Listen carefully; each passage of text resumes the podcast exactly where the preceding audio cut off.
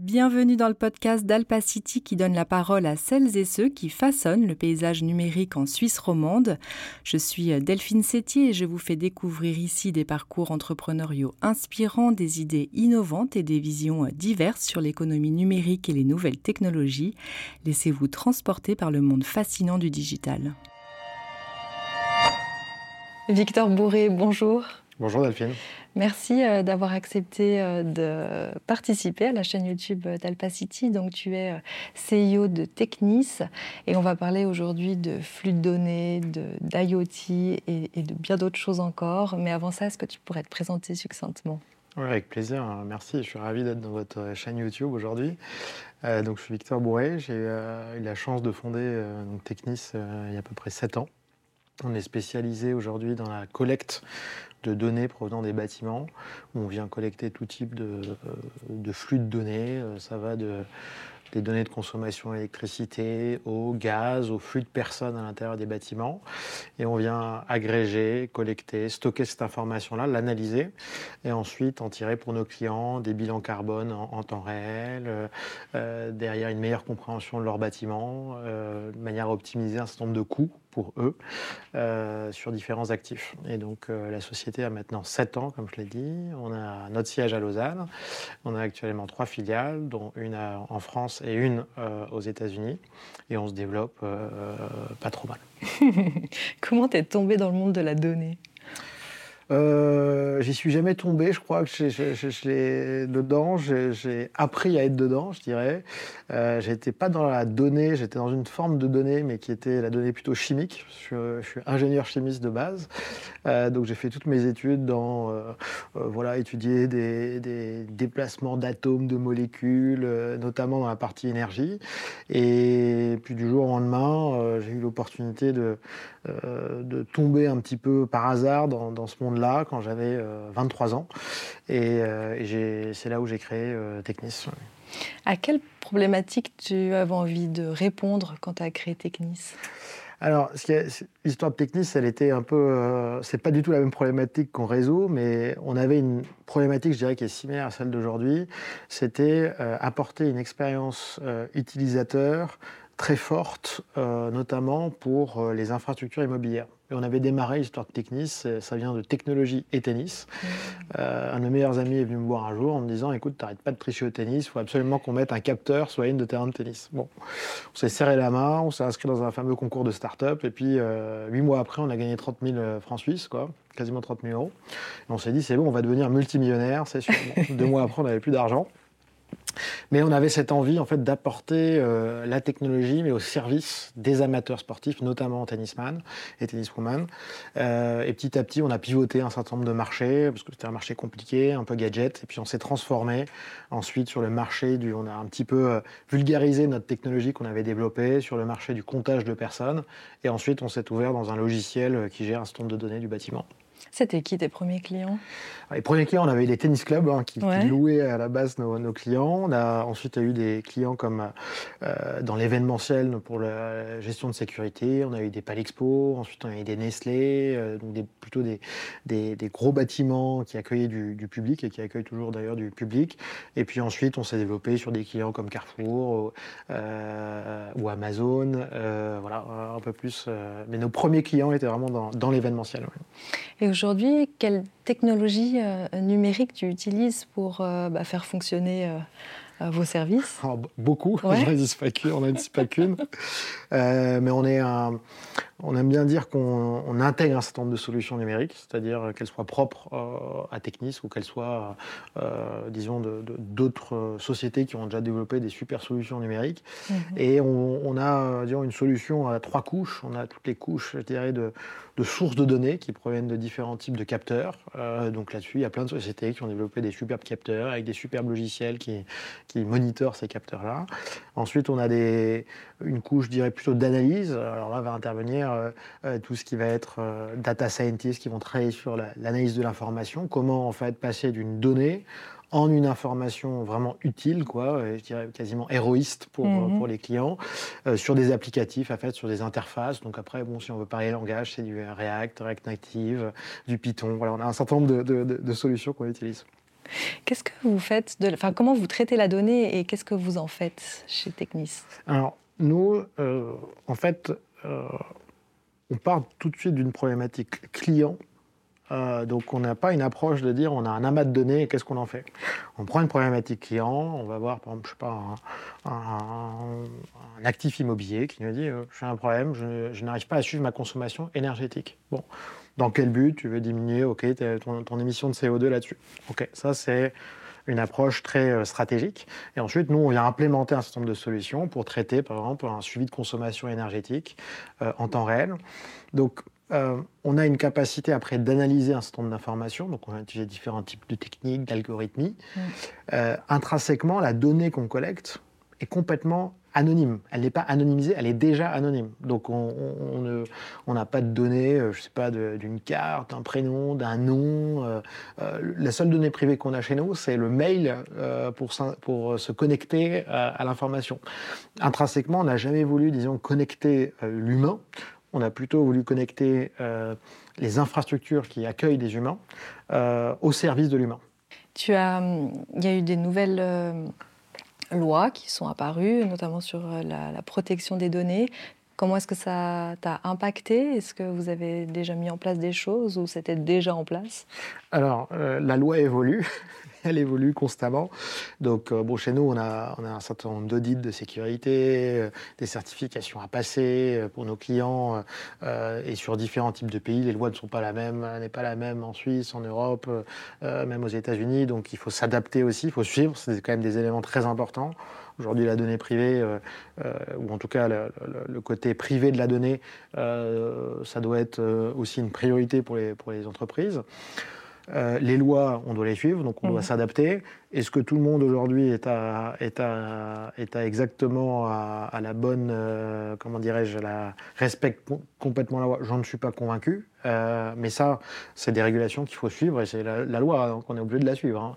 Après, c'est important de pouvoir vendre aussi. Je pense que l'expertise de traitement de données anonymes ou anonymisées et le respect de ces certificats, y compris de les lois, c'est aussi une valeur ajoutée pour un certain nombre de clients qui disent OK, bah, je prends une société externe pour euh, traiter mon information.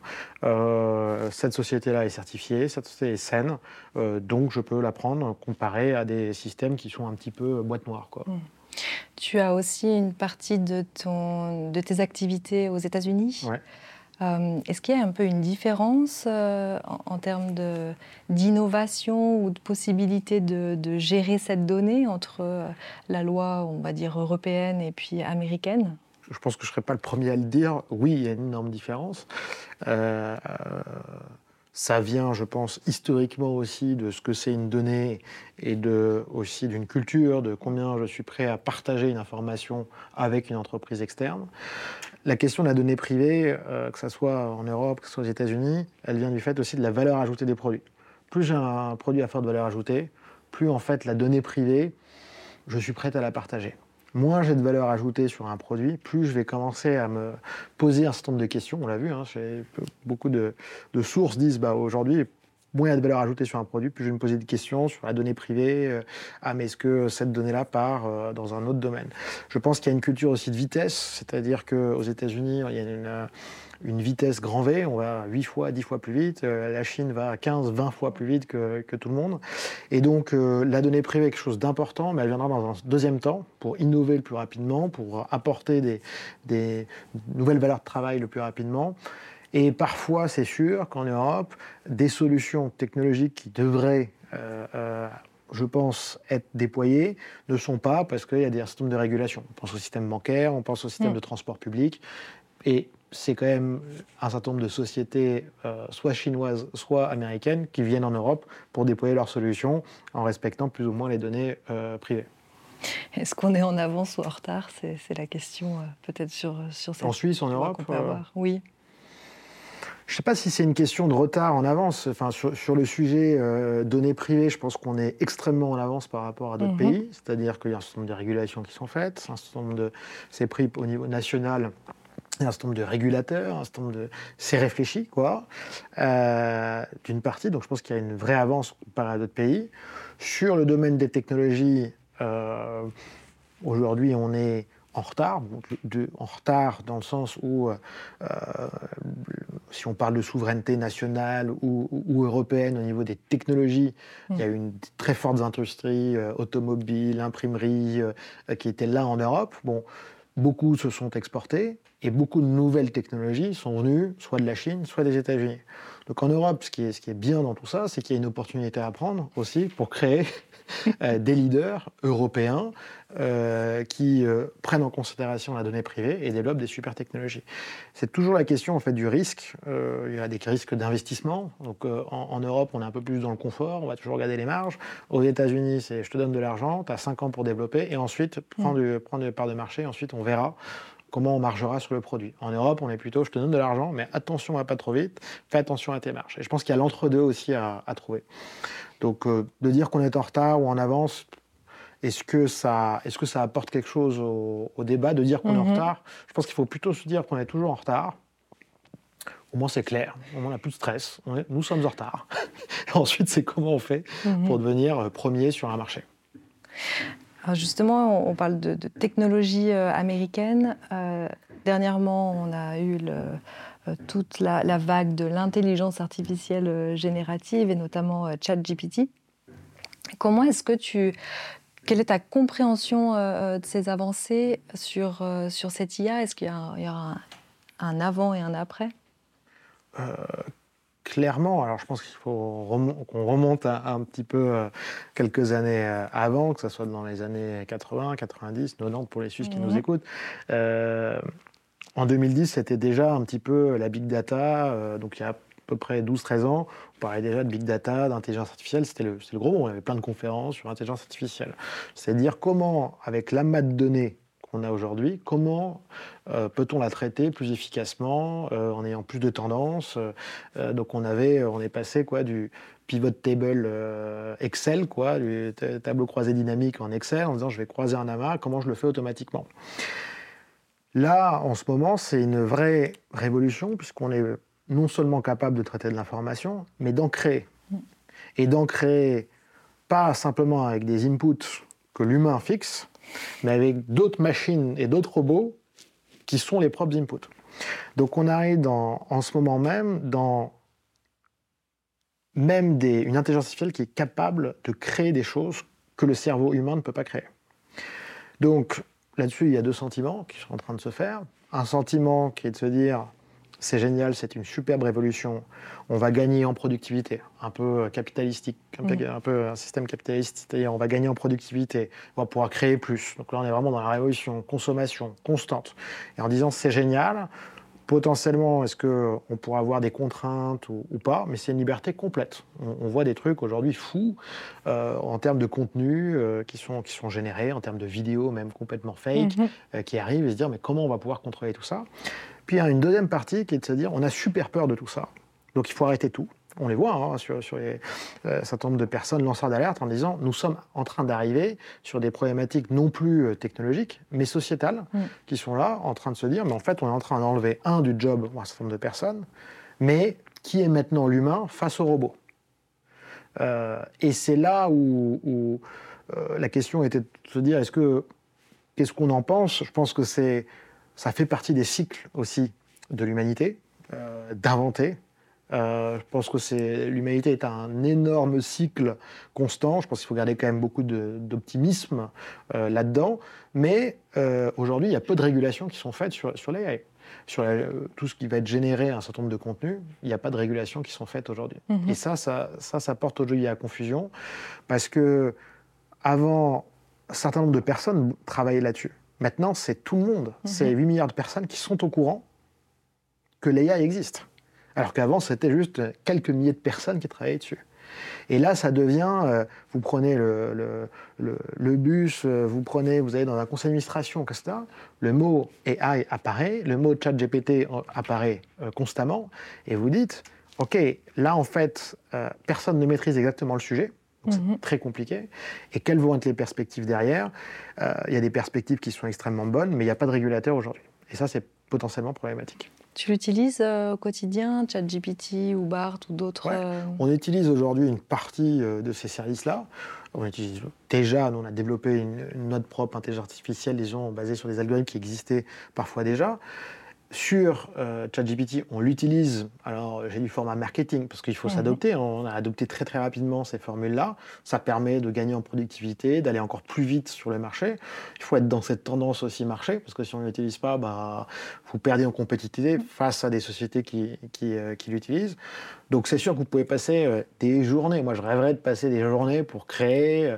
on a aujourd'hui des développeurs qui utilisent un, certain nombre de, de générative AI pour coder, par exemple. Donc des lignes de code faciles. Bon, bah voilà, je mets des inputs et puis j'ai ma ligne de code. Au lieu de passer 24 euh, heures, bah, en, l'espace de 30 minutes, vous avez votre ligne de code qui est faite. Est-ce que c'est du bon code aujourd'hui? Non. Euh, mais... Ah ouais, tu, tes ah bah développeurs t'ont fait ce retour-là Parce que ouais, j'avais lu que le, code était qualitatif. c'est un certain nombre. Non, non, mais, ton, mais y a, ça dépend ce que vous codez. Si, vous codez une, application mobile ou une page HTML, un site web, euh, pas trop de problèmes. Mais après, sur tout ce qui va être design, CSS, enfin bref, il y a un certain nombre de, de langages qui ne sont pas encore maîtrisés, mhm. sont en train d'arriver, c'est les premières évolutions. Euh, mais c'est intéressant euh, de les utiliser parce qu'on gagne en productivité aussi. Après, la question qui se pose, c'est tous les inputs que je mets, toutes les informations que je mets là-dedans, où vont-elles, à quoi servent-elles C'est-à-dire que euh, mhm. ces systèmes-là, c'est aujourd'hui, je donne en gros au robot un certain nombre d'informations qui va créer un contenu, qui va utiliser ce même contenu généré pour créer d'autres contenus pour d'autres personnes.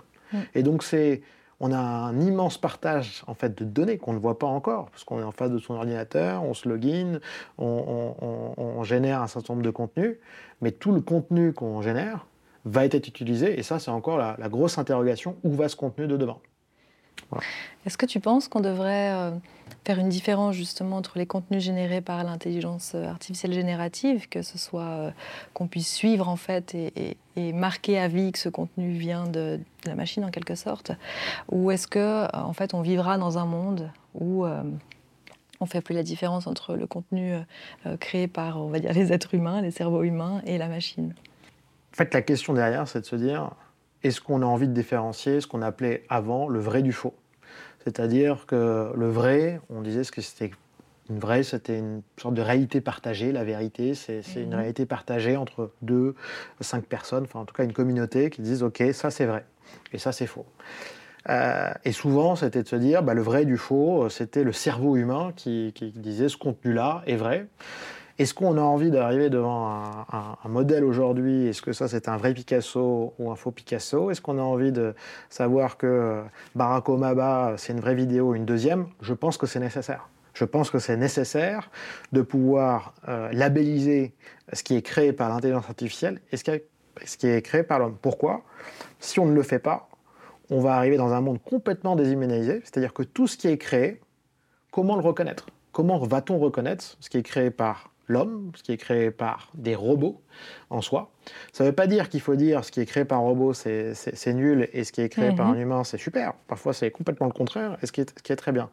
Mais pour notre cerveau et pour le bien de l'humanité, si on commence à créer un stand de contenu sans savoir par qui il a été, par qui il a été créé. C'est encore une fois la source de l'information. Mhm. Dans le monde des médias, bah, on a toujours des sources. Dans l'information en général, on a des sources. Et la source, bah, il faut savoir, il faut la labelliser. Encore faut-il des régulateurs aujourd'hui qui disent cette source-là, elle est bien, euh, elle est bien euh, notifiée, elle est bien régulée. Et tout ça, je pense que c'est l'énorme enjeu aujourd'hui. Bah, on en discutait tout à l'heure, c'est la polarisation en fait de, de l'opinion tant que tel. On est arrivé dans une génération de contenu. Donc, euh, on parle d'un sujet aujourd'hui en société, c'est est-ce que vous êtes pour ou contre? C'est oui ou c'est non mm-hmm. Bon.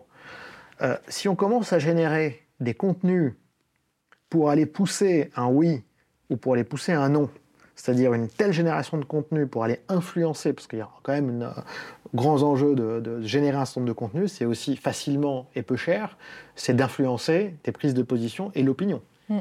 Et là, c'est là où le danger, à mon sens, vient, c'est-à-dire qu'on va faire qu'accélérer la polarisation des opinions, et donc, en fin de compte, rendre l'être humain depuis sa naissance, il va naître à 3 ans, on sera exactement ce qu'il va faire, exactement comment il va vouloir penser, sans le vouloir.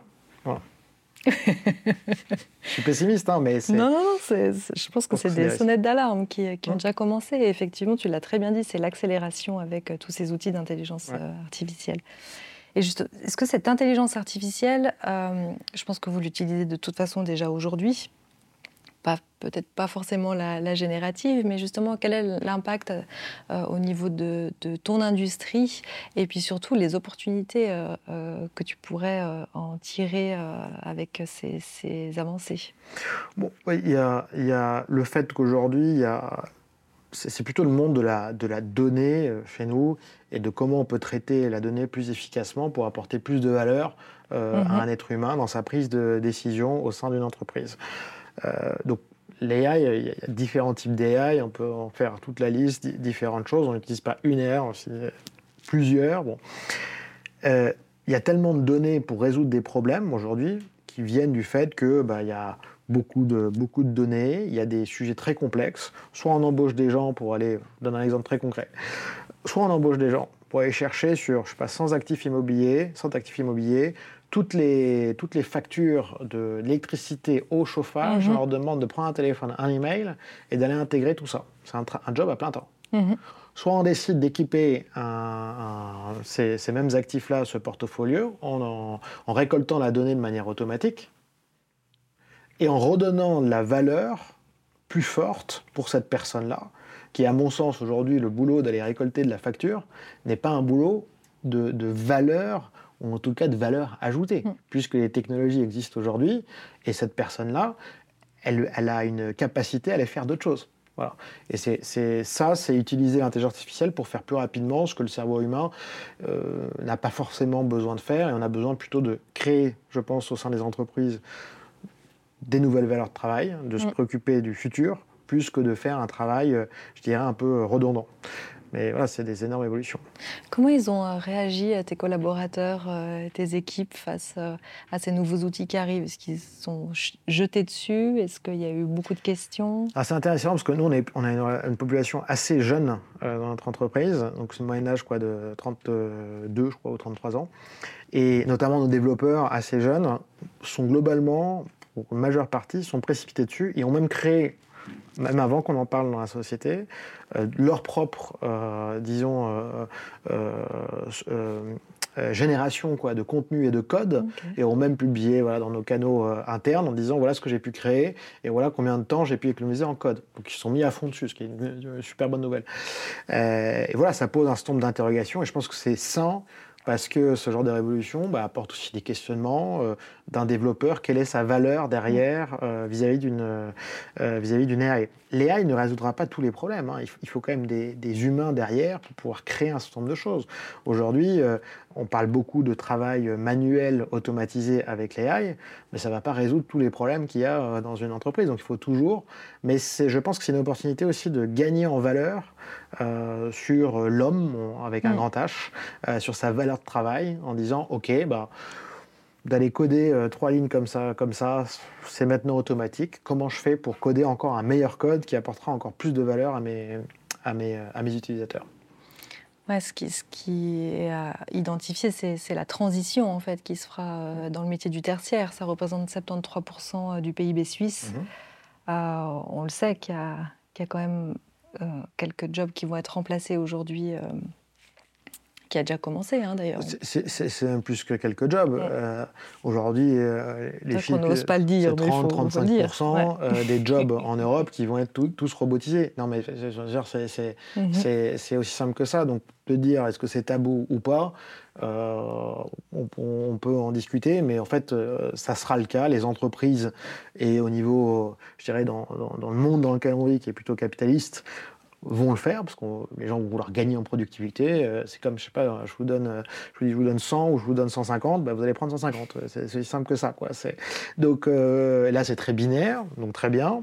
Et donc se dire, bah, qu'est-ce qu'on fait des 30-35% des personnes qui vont devoir, et, ça c'est une grande transition, après il y a d'autres problématiques, mais c'est une grande transition au niveau des métiers, au niveau de l'éducation, euh, on parle peu d'éducation dans tout ça, mais c'est euh, est-ce qu'aujourd'hui j'ai besoin de passer autant de temps à l'école euh, alors que je peux apprendre, mais dix fois plus vite derrière? Donc il y a, je pense, un côté sociétal, et de société plutôt, qui va être extrêmement challengeant pour pour bah, les, nations, que ce soit la Suisse, que ce soit en. Europe, en se disant mais comment on va en fait transiter euh, toutes les personnes qui sont, qui sont en train d'être remplacées. Hein. C'est le cas aujourd'hui. Hein, c'est euh, pour euh, les transiter sur d'autres métiers. Donc il va falloir rééduquer un certain nombre de, enfin rééduquer façon de reformer pardon un certain nombre de, de, personnes sur différents métiers.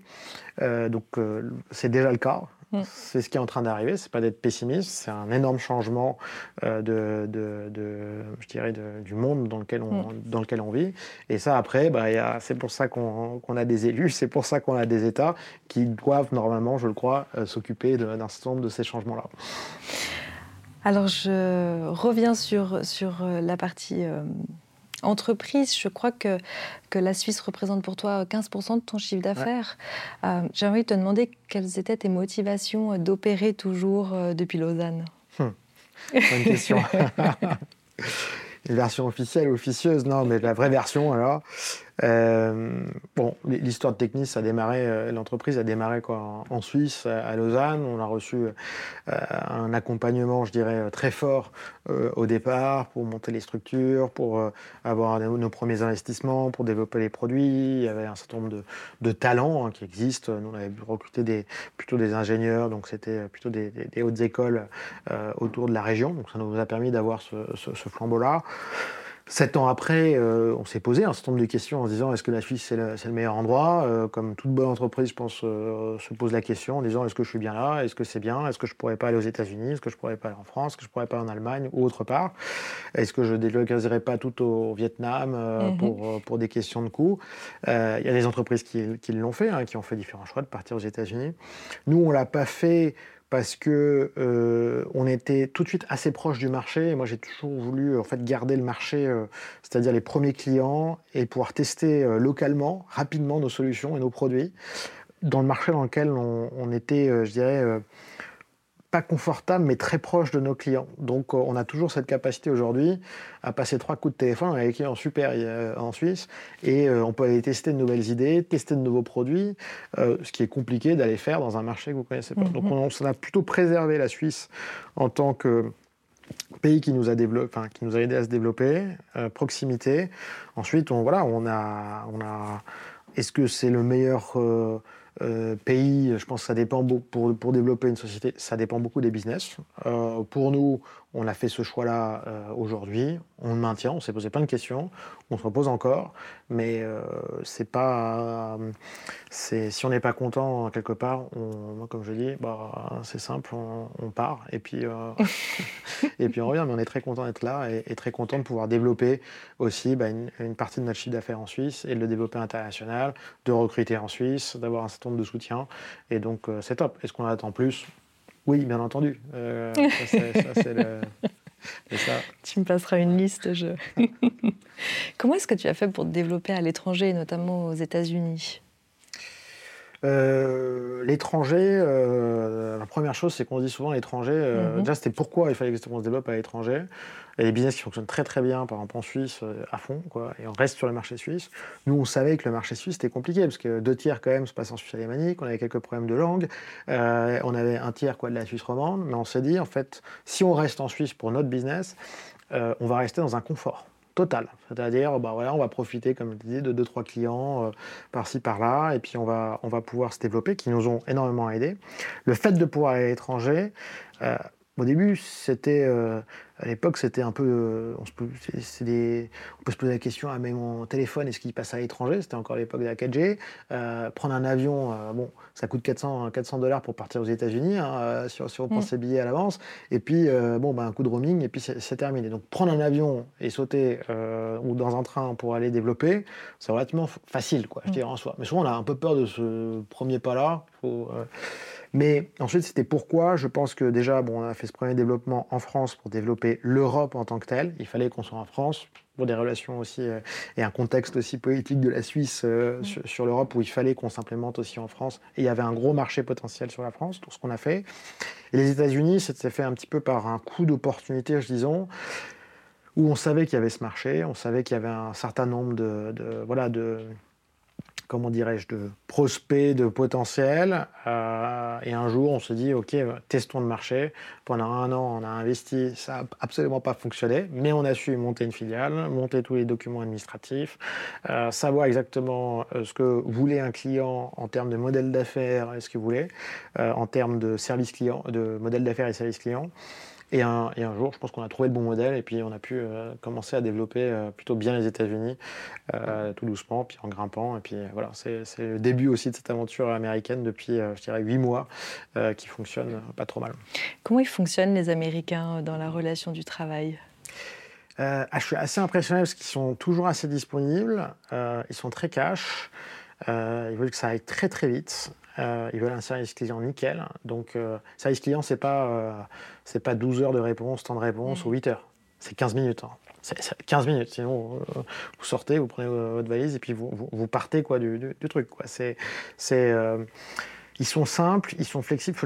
C'est une simplification aussi des modèles d'affaires. Nous, on est arrivé avec des modèles méga complexes euh, à l'européenne. Quoi. Bon, on est arrivé là-bas, on a, on a fait nos devoirs, on est reparti, on a fait nos petits Excel, puis on s'est dit ah oui, ok, il faut que ça se vende beaucoup plus facilement. Euh, quelle est l'agressivité du prix euh, Est-ce qu'on peut vendre plus cher, moins cher comment, comment ça se passe? Donc, je dirais qu'il y a le côté facilité et simplification. Il y a le côté très héroïste. Donc, j'achète une solution, combien ça va me rapporter? Donc ça, on a appris énormément de ce marché-là.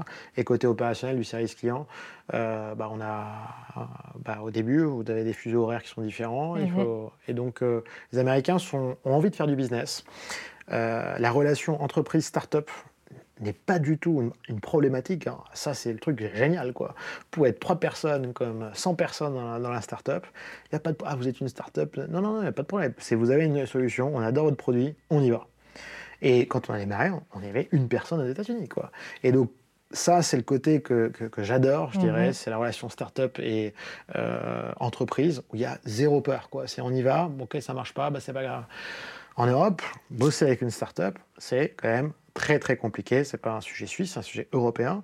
C'est quand même très compliqué. Vous êtes venu comme start-up, vous démarrez. Toutes les boîtes qui démarrent mm. après un, deux, trois ans d'existence, elles n'ont pas des EBITDA extrêmement forts, elles n'ont pas des croissances extrêmement fortes. Et pourtant, elles ont des bons produits à construire avec les, avec les clients. Et ça, ça reste quand même un, des éléments qui accélérerait, je crois, euh, ben, des solutions qui soient assez puissantes et, en tout cas qui lead euh, des pôles d'industrie en Europe. Quoi. Est-ce que tu, partages un petit peu euh, tout, ce que tu as vécu, en fait, ton expérience avec euh, euh, des plus jeunes qui se lanceraient dans, l'entrepreneuriat de manière générale? Enfin, Est-ce que tu as une participation ou est-ce que tu n'as pas du tout le temps? Parce que j'imagine bien que ton agenda est très chargé. Je, le partage, je dirais, après, euh, il y a des gens qui sont beaucoup plus expérimentés que, mhm. que, moi, qui, ont fait beaucoup de choses. Euh, moi, je le partage avec, bah, c'est sûr que je suis redevable parce que euh, un certain nombre de personnes m'ont aidé hein, au début. Donc, j'aime bien toujours, bah, je fais un peu d'advisory de certaines startups. c'est sûr que mon temps est plutôt, plutôt limité. La question, c'est de voir comment on peut partager mhm. clairement sur des, sur des sujets. Bon, j'ai partagé un certain nombre de temps via des, via des chroniques, via quelques articles Bon, je n'ai jamais pensé à ça parce que je pense que j'ai encore euh, voilà, de l'expérience de, de, apprendre et puis à, repartager. Euh, je pense que ces partages d'expérience en fait ne sont pas forcément personnels.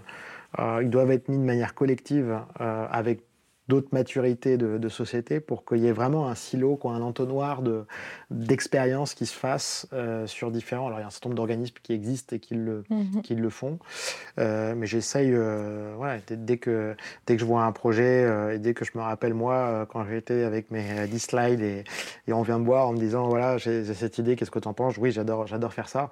Après voilà, mon temps est, mhm. est parfois un petit peu limité. Est-ce que tu aurais un peu une vision euh, ou une pensée du monde vers lequel on va avec euh, bah, toujours ce big data, tous ces capteurs qui enregistrent beaucoup. Euh, ça fait aussi penser à, la Chine et ce qu'on arrive à lire hein, Je pense que quand on n'est pas physiquement quelque part, on, a une interprétation peut-être juste ou fausse des, choses. Mais où est-ce qu'on va dans ce monde euh, euh, ultra connecté où chaque humain, on sait ce qu'il a fait, où il est, la température de son corps, on en parlait tout à l'heure. vers quoi ça peut nous mener tout ça? Il y a peut-être deux choix. Je vais revenir sur, sur, euh, le côté un peu binaire euh, ou polarisé des choses. Euh, ça peut être à la fois un monde génial et un monde ultra dangereux. pour moi, la préoccupation, je dirais, première avant, avant de répondre, c'est savoir pourquoi on est là dans ce monde, pourquoi, pourquoi on crée, pourquoi on travaille, pourquoi on, va à l'université, pourquoi on doit gagner de l'argent, pourquoi, pourquoi on doit se mettre en politique, pas se mettre en politique. Bon, à quoi, à quoi sert ça C'est vrai, le monde globalement, euh, il y a quand même des sujets et des enjeux euh, super forts. Quoi. On parlait pas, du, réchauffement climatique, c'est quand même un des grands enjeux, énorme. Bon, euh, cet enjeu-là, la première le premier impact du réchauffement climatique, il va sur 80 euh, millions de personnes qui souffrent de famine, il va sur les euh, je sais pas, 950 millions, quasiment 1 milliard de personnes qui n'ont pas accès à l'eau. Donc ça, c'est juste pour remettre les, les, bases d'où on part. Il y a, on a quand même un rôle, une mm. responsabilité sur, sur des gens qui euh, n'ont pas accès à l'eau potable quoi mm. aujourd'hui. Donc c'est de ça qu'on parle. Donc on parle aujourd'hui d'AI. Et si on remet juste un petit peu macro, comment va le monde en tant que tel c'est se dire, OK, il y a peut-être des besoins primaires, et puis il y a peut-être des gens à côté de moi ou qui sont à plusieurs dizaines de kilomètres, qui n'ont pas de, euh, enfin centaines de milliers de kilomètres, qui ne pas, n'ont pas accès à l'eau potable, qu'est-ce qu'on peut en faire? Donc maintenant, c'est se dire, il faut quand même pas être trop stupide et trop euh, capitalistique constamment. Euh, il y a un sujet de répartition de richesse, c'est-à-dire que l'AI peut créer énormément d'égalité, c'est-à-dire va faire qu'un certain nombre d'entreprises extrêmement, euh, je dirais, fortunées va utiliser cette AI pour continuer une productivité améliorée à 200%, va faire que, en fait, euh, encore une fois, de la naissance jusqu'à la fin de ma vie, je serai non plus un humain, mais quelqu'un qui va générer de la, donnée et qui va être au final, euh, comment dirais-je, influencé par l'information que je reçois ce qui est déjà actuellement un petit peu le cas sur certaines mmh. choses. Un Netflix, un média, un jugement. Euh, et donc ça, ça peut être, je pense, très dangereux sur, euh, bah, sur le futur des... Et la conséquence, c'est une répartition des richesses à la, fin, à la fin de la journée, et même une déshumanisation quasiment en fait de, de quelqu'un qui naît sur Terre et son importance. Ça peut aussi à voir si on est intelligent, s'il y a des régulations qui sont, qui sont faites, si euh, euh, des gens en parlent sans dire le truc est tabou et machin, mais qu'on passe à des choses et regarder les grands enjeux quand même de notre euh, planète, pas simplement aller faire du greenwashing ou quoi que ce soit, mais se dire mais quel est vraiment l'impact? L'AI aujourd'hui permettra de prédire, par exemple, je sais pas, ça prédit parfois mieux les changements météorologiques. Bon, ben voilà, ça, ça a de l'impact. Ça permet de mieux soigner. Bon, ben c'est super. Euh, ça permet de mieux soigner. Du coup, bah, euh, on va euh, diminuer des coûts de santé et puis du coup, une espérance de vie plus, plus lointaine. Bon. Et c'est se dire, en fait, quand on regarde l'AI, c'est surtout sur quel, pour moi, l'impact de demain. Et donc, je dirais, je ne peux pas répondre à la question où est-ce qu'on va. Aujourd'hui, c'est sûr que j'ai plutôt un, un discours, quelqu'un de très optimiste, un peu plus pessimiste parce que je pense que l'homme avec un grand H est quelqu'un de très ambitieux, malheureusement, et parfois trop dans un ego surdimensionné et va vouloir aller là où il y a le plus de richesse. Et aujourd'hui, ce qu'on est en train de créer, c'est globalement euh, quelque chose qui va apporter plus de richesse à un certain nombre de personnes. Mhm. Et ça, c'est le danger que je vois pour résoudre des problèmes euh, derrière. Et il n'y a pas encore une AI qui a dit bon, ben, on arrête les inégalités, ou on, dit on va apporter un milliard de, euh, à un milliard de personnes de l'eau. Euh, le jour où quelqu'un sort de l'AI pour, apporter pour trouver une solution, là, à ce moment-là, ça sera un autre sujet. Quelle est ta réflexion sur euh, le consommateur? C'est-à-dire la responsabilité de chacun à avoir une vie euh, dans la sobriété ou pour faire avancer les choses est-ce que, tu, est-ce que tu y crois ou euh, J'y crois, je pense que. Enfin, j'y crois parce que je pense que tout le monde est concerné. Tu, tu parles de sobriété. Euh... Sobriété de manière générale, de moins prendre l'avion, de manger différemment. la responsabilité qu'on fait peser sur chaque individu pour qu'ensemble, en fait, on crée un grand mouvement. Ou est-ce qu'on devrait clairement réguler les gros acteurs, les multinationales et Aujourd'hui, le... tu parles de donc, sobriété plutôt, donc j'entends énergétique et donc euh, après de, de, réchauffement climatique. Aujourd'hui, les gros acteurs, euh, ça fait même avant toutes les discussions depuis trois ans, sont déjà extrêmement régulés. Je ne les protège pas en disant ça, mhm. mais ont déjà, sur leur impact carbone, ça ne vient pas d'arriver il, il, y a trois ans, ça, ça, fait déjà 15 ans qu'ils ont des régulations qui doivent diminuer leur émission de CO2. Bon. Euh, est-ce que aujourd'hui on doit euh, chacun de nous comprendre euh, dans quel monde on, est? Je pense que oui. Est-ce qu'on doit donc comprendre et s'informer de savoir où est-ce qu'on peut avoir de l'impact Je pense que oui. Est-ce que on doit dire c'est la révolution, on doit je pense que tous les efforts qu'on fait on peut influencer d'autres personnes, mais il ne faut pas être anxiogène sur chacun des actes ou des actions qu'on prend personnellement. C'est la liberté de chacun de prendre des actions. De dire je prends plus l'avion, c'est une liberté de chacun mais je prends plus l'avion pour aller dans tel pays, le tourisme, n'est plus là-bas. Je peux prendre, l'autre opinion de quelqu'un d'autre qui va dire, oui, mais, si vous n'êtes plus, moi, mon hôtel, je le ferme. Bon, donc c'est, et c'est là où, c'est extrêmement important d'être euh, d'être très libre individuellement et de respecter surtout les choix de chacun.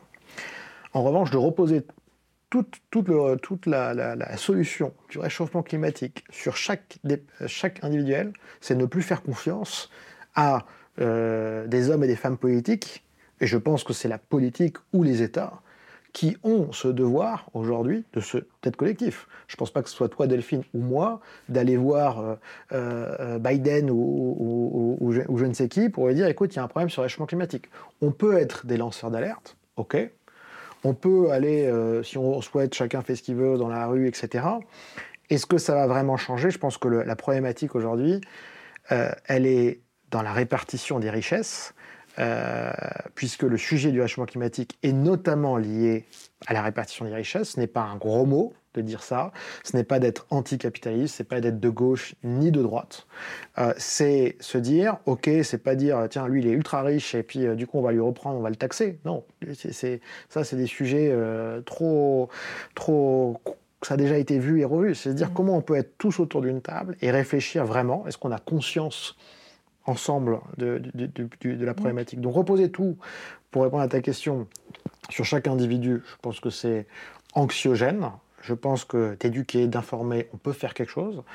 Euh, mais il y a quand même un sujet encore, je me répète, je suis désolé, mais ce sujet de, des répartitions des richesses, c'est pas pour dire vous êtes riche, vous êtes mauvais, vous êtes pas riche, vous êtes pauvre, vous êtes super. C'est pas ça que je dis. Euh, c'est se dire il y a quand même une responsabilité des États à, faire en sorte, et même des, des, grands ou des grandes chefs d'entreprise, à prendre les sujets en main et pas de faire du, du, du greenwashing. Parce que l'impact n'est pas sur toi, sur moi ou sur quiconque dans les 10 ans, dans les 30 ans à venir, de parler d'un degré, d'un virgule 5, de réduire, etc. C'est encore une fois sur un milliard de personnes qui n'ont pas accès à l'eau. Mmh. C'est eux qui vont prendre, pardon de parler comme ça, mais qui, qui, qui, vont avoir directement toutes les conséquences de l'inactivité globale ou l'inaction globale euh, vis-à-vis de ce sujet-là. Donc remettre tout sur chacun, je, ça, peut être dur, puis c'est lourd à porter. Hein. Euh, si vous avez, je sais pas, 10-15 ans, puis on vous dit, bah là, le monde va mal, le monde brûle. Bon, et du coup, moi, mon avenir, il est comment euh, voilà. Bon, tu parlais de réalité et de, dire les choses. Je pense que les, la jeune génération porte beaucoup, comparé à peut-être d'autres générations. Porte beaucoup, mais la euh, nôtre, par exemple. Moi, le premier, ou, un certain nombre de, je sais pas, de, on peut avoir beaucoup. Le sujet par le changement climatique est devenu un sujet, je dirais quasiment hebdomadaire, voire mhm. quotidien. Bon, génial. Bon, est-ce un sujet de tendance? Est-ce un sujet sur lequel on est vraiment actif dessus? Qu'est-ce que je fais chaque jour en me réveillant quel est mon drive? Est-ce que je suis en train de sauver la planète ou est-ce que je continue ma vie parce que euh, je dois bosser, euh, je dois gagner un peu d'argent pour aller euh, faire mes courses et pour ma, famille, en gros et partir en vacances? Ou est-ce que je, suis dans un collectif, dans une association qui va lancer des alertes? Chacun a un peu sa liberté, mais je, crois qu'il y a différents types de responsabilités à avoir. On ne peut pas tout remettre sur chacune des personnes. Mais c'est pas pour se défausser, en fait. Hein. C'est juste que voilà, j'ai l'impression que soit les sujets ne sont pas compris parfois par mhm. des personnes qui ont, qui ont, ont, le pouvoir, soit qui ne veulent pas l'entendre, soit c'est pour les, leur intérêt personnel. Je te pose aussi cette question parce qu'on on parle beaucoup de numérique responsable. Et puis c'est vrai qu'il y a des, actions qui sont menées, euh, euh, comme par exemple euh, regarder des vidéos YouTube en basse définition, éteindre son ordinateur, etc., acheter de manière responsable. Et puis en fait, toute l'industrie du, software ou, du digital de manière générale euh, typiquement, euh, euh, propose des, mises à jour qui demandent des, des, ordinateurs de dernière génération ou qui étaient mieux protégés au niveau de la cybersécurité, etc. Et ça me fait penser à ça, c'est-à-dire que tu voudrais faire des actions personnelles, mais en fait, tu es face à un système qui ne te permet pas de le faire. Donc, quelle est la responsabilité en fait de chacun et comment on arrive à, à faire bouger tout un système parce qu'on sait que le numérique, ça pollue et, qu'il faut euh, prendre des actions Déjà, du, acheter du numérique, c'est un choix. C'est-à-dire que euh, ton abonnement de streaming vidéo, ton abonnement de livres, euh, livres mhm. ou, peu importe, c'est un choix. Il est potentiellement très imposé et très, et très imposé et très forcé parce que socialement, on se dit, bah, si j'ai pas un smartphone, je pourrais pas communiquer euh, sous X ou. L app, mais c'est déjà c'est un choix, je pense. Mais est-ce qu'on a encore le choix? Je ne sais pas. C'est sûr que tout ce qui est économie circulaire, c'est un, une des. Est-ce qu'il est faut mieux, mieux consommer? Euh, Certainement. Est-ce qu'il vaut mieux. Euh, oui, il y a du bon sens dans tout ça. Il y, a du bon sens. Mm. Est-ce qu'on a tous les outils aujourd'hui pour le faire? Non. Non. Mm. Est-ce qu'il y a une volonté de le faire? Non. Je ne crois pas qu'elle soit là. Elle est là d'un certain nombre de personnes de la population, mais des personnes en responsabilité, aujourd'hui, il y a quand même une, action qui est super lente mm. euh, sur, je ne sais pas, euh, euh, vous êtes dans un supermarché. Supermarché, c'est quoi aujourd'hui? Vous avez des produits, mais de partout du monde. ça, vient, mais de tous les pays du monde. Où est aujourd'hui l'alimentaire responsable, local? Que font ces boîtes-là? Mm je pose, je pose, une question. Et aujourd'hui, je, je, ne suis pas sûr. Alors oui, c'est bien, on va mettre euh, du blé en, en, grand pot pour qu'on vienne recharger euh, son pot de céréales euh, en vrac, quoi. Je veux dire, ok, mais les dentifrices, il y a 20 tubes de dentifrice, mm. ou 25 tubes, ou même plus, je sais pas, 50 tubes de dentifrice sur, sur un étalage. Tes déodorants, il y en a 40 000. Alors je dis pas qu'il faut aller faire que un déodorant, etc. Mais il y a plein de... Je pense qu'il y a des... Et c'est il y a des... Et c'est sûr que ça coûte de l'argent aussi.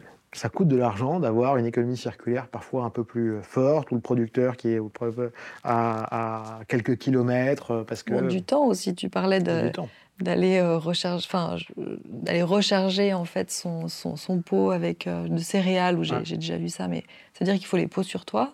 Il faut que tu prévois d'aller dans des horaires où c'est ouvert. Enfin, je veux dire, on a une vie aussi où c'est très agréable de, de pouvoir aller acheter quelque chose sous emballage 23 euh, heures. Quoi. Ouais, alors ça c'est, ça, c'est sûr. mais, je, mais, je, pense que. on pourrait euh, faire autrement, ça c'est clair. On pourrait faire autrement. Je, pense que c'est une question de volonté. On prend la période du Covid. Tout le monde payait en cash. La plupart des mm. gens payaient en cash.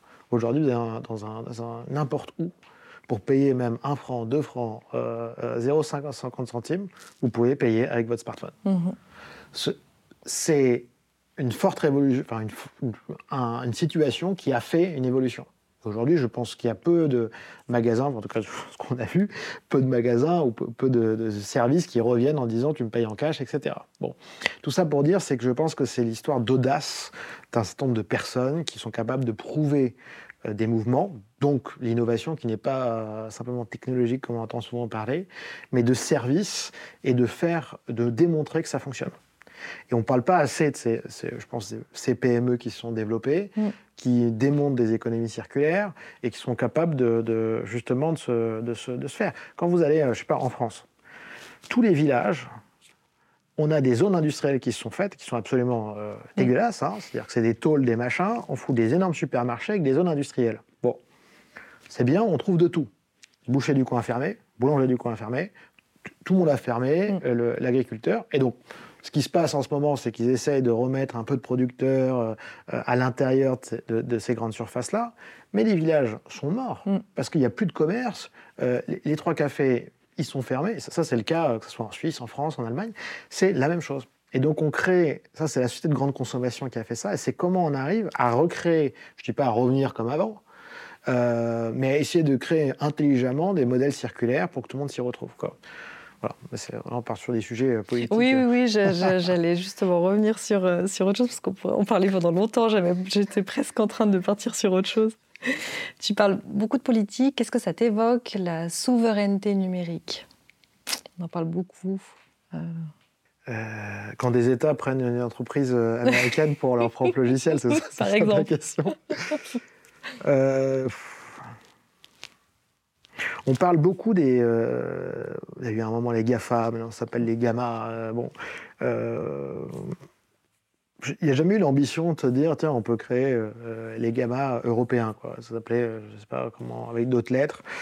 Euh, et de te dire, bah, comment on peut contrer ça de manière européenne pour avoir une souveraineté numérique potentielle nationale, suisse. Je pense qu'il faut la faire quand même collectivement pour être assez intelligent, pour qu'il y ait suffisamment de consommateurs aussi dessus avec des, enjeux justement de données privées, voilà, de faire un autre modèle pour éviter que tout, nos informations soient potentiellement chez des gros acteurs euh, autres, que, autres que là où on consomme et là où on est.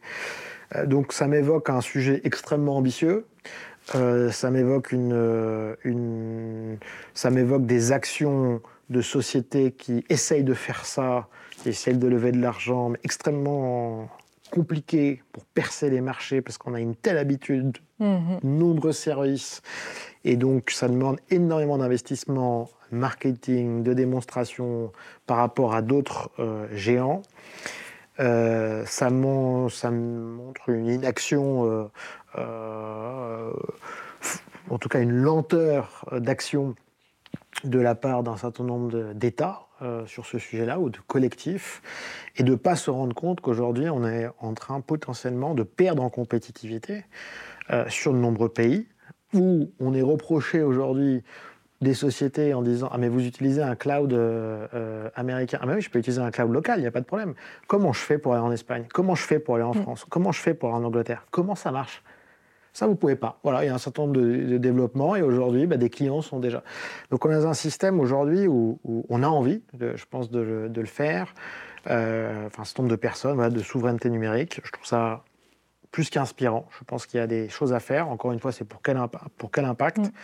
Pourquoi on le fait Quand est-ce qu'on le fait Avec combien il y a effectivement beaucoup de programmes qui sont déjà faits dans certain nombre d'États pour essayer justement de, voilà, de consolider des, des industries sur différentes thématiques euh, numériques. Euh, mais il faut qu'on soit ouvert. Je prends toujours l'exemple de, Uber et, euh, et, les taxis à Lausanne ou Genève. je ne vais pas énerver tous les taxis, etc. mais c'est il y avait des solutions qui existaient pour les transports, transports comme, comme des applicatifs Uber. Uber est arrivé, peu importe les problèmes, je dirais pas peu importe, mais je veux dire, il y a eu un certain nombre de sujets politiques dessus. Bon, au final, ils vont quand même passer, ils vont quand même mm. euh, continuer la, garde, alors qu'on aurait pu quand même prendre des solutions déjà existantes et les implémenter. Pour moi, c'est par exemple ça, c'est des sujets politiques qui ont, qui ont ça, on peut attendre les États mm. aussi d'utiliser des solutions euh, qui soient nationales ou, ou, potentiellement européennes pour, euh, pour éviter que un Uber bah, vienne, vienne là, alors qu'il y avait d'autres modèles qui étaient présentés, par exemple. Fameux, c'est un verbe maintenant, l'ubérisation, non? L'ubérisation, oui, c'est un verbe, même je crois, ouais, ouais, c'est un, un, un, verbe. Est-ce qu'il faut tout ubériser euh, je pense que c'est un verbe, mais qui est avant même les services étaient déjà, il y avait mm. déjà beaucoup de sociétés qui commençaient à, partager leurs services, à dire comment on peut faire travailler. Euh, je crois que même Swisscom était même avant Uber, euh, travaillait déjà sur des modèles de se dire mais comment je peux aider quelqu'un à faire du bricolage à côté de mon ah appartement ou aider à installer ma, ma fille. Bon, voilà. Donc il y avait déjà ce modèle de partage qui existait. Uber l'a créé, qui un modèle très spécifique, hein, Uber. Je pense que partager euh, les compétences et les connaissances de chacun, je pense que c'est un très bon modèle. Euh, encore faut-il pouvoir euh, se dire oui, quelle plateforme existe et on ne peut pas avoir 46 000 plateformes. Est-ce que tu penses que l'innovation, elle vient souvent là où on ne l'attend pas, entre guillemets, par d'autres? Parce que tu parles d'Uber, mais si on peut aussi prendre Booking, qui n'a pas été fait par les hôteliers de manière générale euh, déjà, qu'est-ce que l'innovation? Parce que, enfin, c'est euh, la transformation d'une activité économique, par exemple. Est-ce qu'elle, à ton avis, elle peut venir de l'intérieur euh, avec justement l'échange entre ces acteurs du même secteur? Mais ce qu'on voit dans la réalité, c'est que ça vient souvent de l'extérieur. Ça vient souvent, ça vient en partie de l'extérieur. Il y a des, grande révolution dont on ne parle pas dans des, je pense, dans des sociétés qui se numérisent à fond. Hein. A des mhm. PME, je sais pas, dans, dans des euh, usines qui, euh, euh, je sais pas, développent des petits cathéters pour le médical qui se trouvent pas très loin d'ici, je crois, qui ont développé des super systèmes numériques propres à eux pour ajouter plus de productivité sans, sans, faire appel à une, une boîte externe connaissant pas le métier. je crois que c'est un, c'est un tout. Il y a, je pense qu'il faut mettre des gens autour du métier, euh, enfin, qui, ont le métier. Euh, il faut des gens qui soient prendre suffisamment de risques. Il faut des financiers aussi pour que ça, pour que ça fonctionne. Mhm. Parce que l'innovation, ça, malheureusement, ça peut coûter, mais il faut des retours sur investissement. Est-ce que c'est mauvais quand euh, on prend une industrie et quand quelqu'un est nouveau ou, et dit, bah voilà, je vais prendre cette industrie-là et puis on va faire comme ça? C'est très dangereux, mais quand ça fonctionne, ça fonctionne généralement très bien. Euh, c'est prendre un marché pas trop petit, pas trop grand, mais moyen, et se dire, mm. bah, je vais tracer ma route euh, là-dedans. Est-ce que l'innovation peut venir de l'extérieur, bien entendu? Est-ce qu'elle est, bien, elle est bonne? Euh, Oui, quand elle est, quand elle est synergique. en fait, aujourd'hui, l'innovation, je pense, elle doit être aussi dans les synergies entre les entreprises. Euh, on parle beaucoup de partenariats et tout ça, mais les vraies synergies ne sont pas encore là. Mm. Aujourd'hui, on a, même ici, hein, euh, il y a plein de boîtes qui font à peu près la même chose, pas tout à fait la même chose, qui se parlent de temps en temps dans un événement, incapables de se poser à la même table et se dire, bon, c'est même pas des synergies simplement capitalistiques, c'est de dire comment on gagne ensemble. Comment on gagne ensemble Comment on fait en sorte que demain, la souveraineté numérique, elle se passe aussi par un ensemble de personnes qui se mettent autour d'une table et d'entreprises et dire on gagne ensemble. Et open book sur les marges sur les marges, ben voilà, moi je gagne tant, toi tu gagnes tant, moi je gagne tant. Open book. Non mais c'est vrai, non mais c'est, non mais c'est le cas. Euh, nous on, a, on, a, on, commence à prouver des modèles comme ça, donc euh, j'en parlerai un jour. Mais avec des PME, open book, on veut gagner ce, client-là, comment on fait? On mm. se met ensemble, ok? Et c'est pas un jeu, euh, c'est comment on, va croître ensemble. C'est même pas capitalistique, c'est juste de dire on est à trois entreprises là autour de la table et il y a ce client qui a besoin de ça, on a besoin de chaque expertise. Et c'est pas un, apporteur d'affaires euh, ici ou à gauche. Non, non, c'est on a des expertises et des talents, soit on les développe en interne, soit on utilise ce qui existe à droite. Et ça, c'est, une sorte d'économie circulaire, mais de synergie de sociétés qui sont quasiment sur le même territoire et qui peuvent apporter plus, au lieu d'aller prendre une boîte américaine, la boîte, la boîte ou, autre, mhm. une boîte française, une grosse boîte suisse, peu importe. Il y a plein de boîtes aujourd'hui qui pourraient se mettre autour de la table et qui pourraient apporter mais beaucoup plus de valeur que des géants. Et, et ça, c'est aussi une grande question de mentalité, c'est la complémentarité de différentes sociétés, comment on les met au service d'un même client. Et ça, ça permettra d'être plus solide, parce que dans le secteur dans, lequel, par exemple, on est, non, sur 10 boîtes, je prends les 10 boîtes de la région, il y en a 8 qui vont mourir, il y en a 2 qui vont rester, et puis il y en a un gros qui va arriver et qui va tout dégommer. Mm. C'est ça qui va se passer. Je ne pas dire ça parce que les investisseurs vont s'inquiéter. Mais c'est ça qui se passe. schémas qui arrivent. Mais c'est ça. Mais mm globalement tous les schémas qui, mhm. qui, se passent. Quoi. Ou sinon, il y en a une qui se fait racheter, euh, et puis point, déperdition de valeur. Mais quand il y a 10 boîtes qui fonctionnent au même moment, pourquoi ces 10 boîtes-là ne se mettent pas au même mhm. moment? Et ça, c'est une question de, bah, de mentalité et de changement aussi, et ça permettra aussi d'éviter de... c'est une question aussi de, euh, même de valorisation euh, des personnes, en se disant, bon, bah, il vaut mieux être 10 autour de la table que tout seul, mm. je pense. Tu, penses qu'on y arrive? Tu, tu, ressens, toi, un changement un peu des mentalités avec euh, secteur économique? Il y a quelques, je dirais qu'il y a quelques, quelques tendances. Je vois quelques conférenciers, conférenciels qui, qui, en parlent. Euh, je je dis pas que ça arrive euh, drastiquement. Mhm. Dans notre cadre, on a un certain nombre de personnes. Alors peut-être qu'on a à peu près les mêmes générations, la même mentalité. Et puis euh, euh, notre objectif, c'est voilà, de, participer au développement et offrir un produit unique et impactant. Et puis au final, bah, là, on va gagner un peu moins, toi, tu vas gagner un peu plus. Bon, bah, ok, mais au moins, on est ensemble sur ça. je pense qu'au niveau des clients, c'est apprécié, des boîtes qui se mettent ensemble. C'est très apprécié. On le voit en Suisse, alors ça c'est peut-être l'avantage. Je pense que la Suisse a une opportunité à prouver ces modèles-là en Suisse, au vu euh, potentiellement des faibles investissements encore qui peuvent être faits en Suisse, mais au vu de la grandeur des valeurs euh, technologiques, services ou produits des mhm. sociétés qui sont sur le territoire et qui devraient se mettre ensemble pour créer encore plus d'impact. Et je pense que la Suisse a un, véritable, une véritable opportunité là-dessus. En France, c'est un peu moins. Aux États-Unis, c'est on parle avec ses compétiteurs. Euh, c'est pas encore du tout les synergies. C'est très capitalistique comme, euh, comme modèle. Euh, mais le modèle à la Suisse pourrait fonctionner comme ça. Moi, j'y crois beaucoup. Je pense que travailler tout seul, ça ne sert pas à grand-chose. Euh, travailler ensemble et répartir des marges pour que tout le monde s'y retrouve, mais en étant en transparence, mais totale. Je crois qu'aujourd'hui, euh, euh, chacun n'est pas transparent assez, chacun essaye son petit marché euh, mm. les uns à côté des autres. Et, voilà, j'espère que ça. Je pense qu'il y a. On voit une petite mentalité arriver comme celle-ci, mais c'est encore un, grand, grand, grand, grand, je pense, chemin à faire. Après, ça peut aller très vite, comme des nombreuses révolutions. Est-ce que tu aurais euh, une recommandation d'un livre, de, chaîne YouTube que tu regardes ou de source d'information qui, qui t'inspire en tout cas? Euh, En chaîne, je regarde, je regarde pas mal Arte, on en discutait juste avant. Euh, sur tous les reportages, euh, moi j'aime bien euh, voilà, les 28 minutes, j'aime bien les reportages sociétals parce que je trouve qu'il y a toujours de l'actualité, c'est assez objectif quand même, un peu d'allemand, parfois un peu d'anglais, un peu de français. je trouve assez objectif, ça donne une...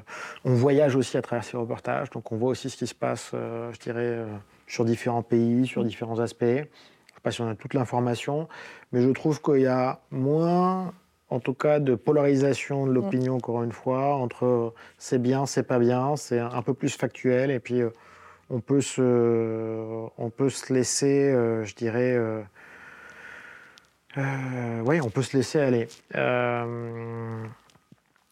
Il y a un livre que je suis en train de lire qui est costaud, qui s'appelle Signe noir, Nassem, qui est, je ne sais pas si tu l'as lu, c'est voilà, histoire d'un trader euh, et euh, qui parle des, grandes logiques du monde et aussi du, capitalisme et, des valeurs de travail et bref un certain nombre d'enjeux qui est un bon qui est un peu qui est, costaud hein, qui est, pour, pour, le lire c'est un bouquin qui est assez euh, assez épais